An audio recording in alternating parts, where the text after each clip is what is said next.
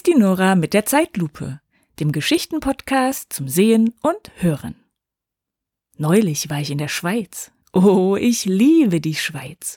Mit den Bergen und den klaren Seen und den Kühen mit den Glocken um den Hals.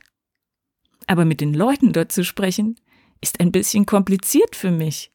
Denn Schweizerdeutsch ist ganz anders als Hochdeutsch. Ich verstehe die Schweizer einfach nicht. Und dann sage ich, kannst du bitte auf Hochdeutsch sprechen? Ja klar, sagen sie. Und nach fünf Minuten reden sie wieder Schweizerdeutsch. Nicht alle, aber es kommt vor. Und wenn ich nichts verstehe, dann fühle ich mich ganz komisch. So, als ob ich nicht dazugehöre.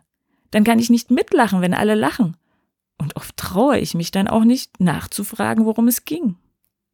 Habt ihr das schon mal erlebt? Manchmal ist es auch andersherum und man hat das Gefühl, die verstehen mich einfach nicht. Kennt ihr das? Das passiert mir sogar mit Leuten, die die gleiche Sprache sprechen wie ich. Bei uns ist das beim Abendessen manchmal so. Ich will von einem schönen Erlebnis erzählen und jemand beginnt einfach ein anderes Thema. Dann habe ich das Gefühl, sie hat jetzt nicht verstanden, dass ich gerade etwas Schönes erzählen wollte. Vielleicht habt ihr das auch schon mal erlebt. Ich erzähle euch heute von Leuten, denen das dauernd so ging. Keiner hat sie verstanden, bis etwas geschah. Seid gespannt auf die Geschichte von zwei Leuten, die einfach nur dazugehören wollten.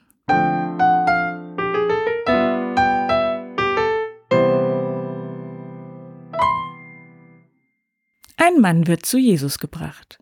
So steht es in der Bibel. Und der Mann heißt? Tja, das wissen wir leider nicht. Man nennt ihn nur den Taubstummen. Taubstumm? Also taub und stumm? Taub meint hier gehörlos, also jemand, der nichts hören kann. Das ist eine Beeinträchtigung oder Behinderung, obwohl Behinderung eigentlich nicht so schön klingt. Denn in der Regel sind Menschen, die man behindert nennt, nicht selbst behindert, sondern sie werden von anderen behindert. Also, ein Mensch, der nichts hört, ist ja nur dann behindert, wenn keiner in seiner Umgebung Gebärdensprache spricht. Das ist so, als wenn ich in China wäre, dann wäre ich auch behindert. Dann könnte ich nirgends mitmachen, weil ich kein Chinesisch verstehe. Ich würde mich wahrscheinlich einsam fühlen.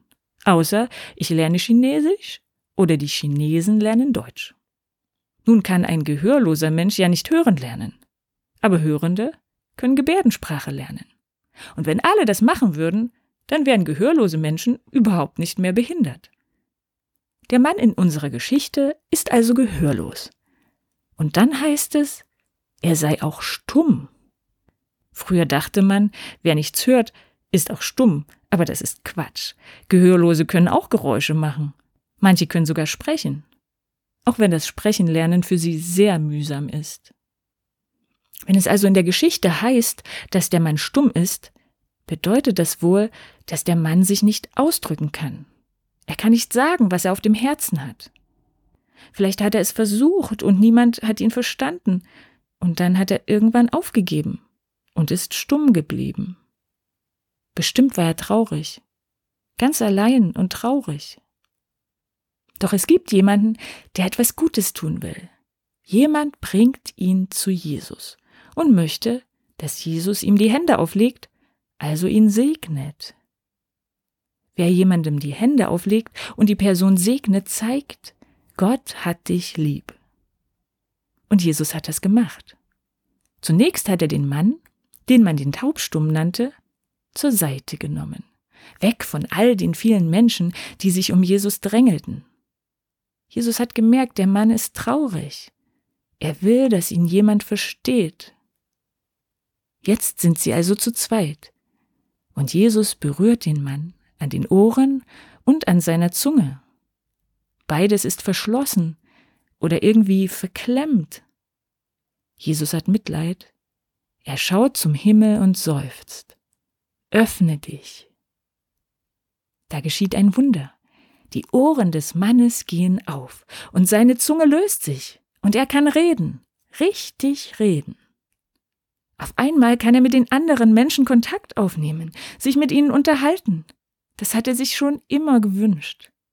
Endlich muss er nicht mehr allein sein. Er ist so glücklich. So ähnlich ging es Prihanisch. Sie ist ein bisschen jünger als ich und lebt in Äthiopien, einem armen Land in Afrika. Auch sie ist gehörlos. In Äthiopien gehen gehörlose Kinder meist nicht zur Schule. Keiner traut ihnen etwas zu. Manche verdienen sich mit Schuheputzen etwas Geld, weil sie keine Möglichkeit haben, einen richtigen Beruf zu lernen. Unterhalten können sie sich selten mit jemandem. Als Prehanisch ein Kind war, ging es ihr wie dem Mann aus der Geschichte. Sie hörte nichts und konnte nicht mit anderen Kindern sprechen. Immer wenn ich etwas sagen wollte, hat mich keiner verstanden, erzählt sie. Ich versuchte es mit Lippenbewegungen, so wie ich es bei den Kindern und bei Erwachsenen gesehen hatte. Aber alle schauten mich nur komisch an. Ich probierte auch, etwas mit den Händen zu zeigen, aber keiner verstand, was ich meinte. Ich war so traurig darüber.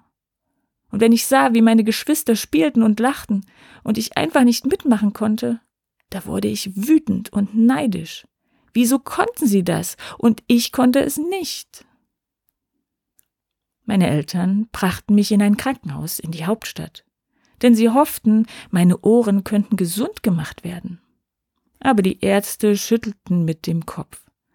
Leider können wir nicht helfen. Schließlich meldeten meine Eltern mich an einer besonderen Schule an.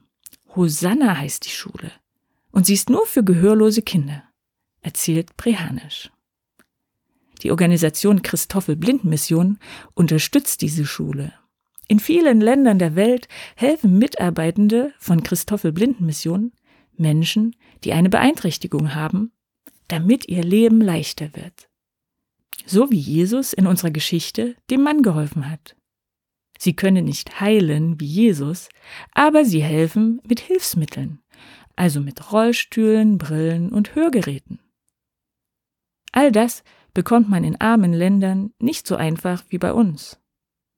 Und die Leute von Christoffel Blindenmission unterstützen Schulen, an denen Gebärdensprache unterrichtet wird, wie hier in Äthiopien.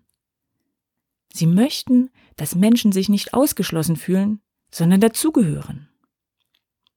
Prehanisch erzählt weiter. Leider war ich damals zu jung für diese Schule, denn die Schüler wohnten dort im Internat. Also sie fuhren nur ab und zu mal ein Wochenende nach Hause.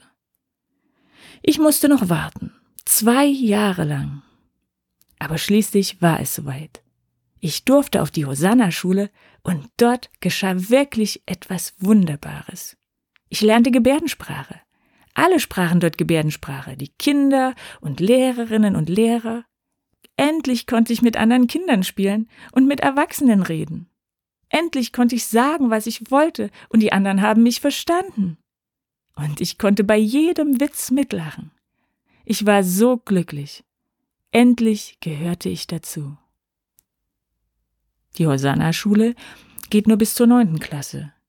Weil Prehanisch aber inzwischen beschlossen hatte, selbst Lehrerin zu werden, brauchte sie mehr als nur neun Schuljahre. Also wechselte sie an eine normale Schule. Das war hart, sagt sie. Niemand sprach Gebärdensprache und keiner der Lehrerinnen und Lehrer half mir, obwohl sie merkten, dass ich nichts verstand. Ich konnte nur lesen, was an der Tafel geschrieben wurde, aber ich konnte mich nie am Unterricht beteiligen oder etwas einbringen oder meine Meinung sagen. Wieder verstand mich keiner. Meine Mitschülerinnen wunderten sich erst, warum ich immer so still bin, bis sie merkten, dass ich nichts höre. Gott sei Dank waren sie so nett zu mir und wir begannen uns kleine Briefchen zu schreiben. Wir schrieben einfach alles auf, was wir uns sagen wollten. Meine Mitschülerinnen halfen mir, wo sie nur konnten. Und mit ihrer Hilfe konnte ich wirklich meinen Schulabschluss machen. Ich bin so froh, dass Sie für mich da waren. Heute unterrichtet Brehanisch an der Hosanna-Schule im gleichen Klassenzimmer, in dem sie als Schülerin gesessen hatte. Und sie zeigt ihren Schülern Bilder von verschiedenen Pflanzen und macht die passenden Gebärden dazu. Ich wollte Lehrerin für Gebärdensprache werden, weil ich gehörlosen Kindern helfen will, dass sie eine gute Schulausbildung bekommen und ihren eigenen Weg finden, so wie ich damals, sagt sie und strahlt. In Brehanischs Leben ist ein Wunder passiert. Seit sie an der Hosanna-Schule war, musste sie nicht mehr einsam und traurig sein. Endlich konnte sie mit anderen reden und lachen und spielen. Auch lesen und schreiben hat sie gelernt, was sie später fürs Studium brauchte. Sie war nicht länger ausgeschlossen. Jetzt freut sie sich über alle Schülerinnen und Schüler, die sich genauso wohlfühlen wie sie selbst an der Hosanna-Schule. Alle sprechen hier Gebärdensprache. Niemand ist ausgeschlossen und somit auch nicht behindert. Hier gehören alle voll dazu. Es ist schön, wenn Menschen mit Beeinträchtigungen dazugehören und glücklich sein können. Das ist leider nicht überall so. Deshalb engagieren sich Mitarbeitende von Christoffel Blindenmission in vielen Ländern der Welt. Sie wollen, so wie Jesus, Menschen dabei unterstützen, dazuzugehören. Auch jeder von uns kann etwas dazu beitragen. Zum Beispiel können wir Gebärdensprache lernen. Und wenn wir merken, dass sich jemand ausgeschlossen fühlt, dann können wir für die Person da sein.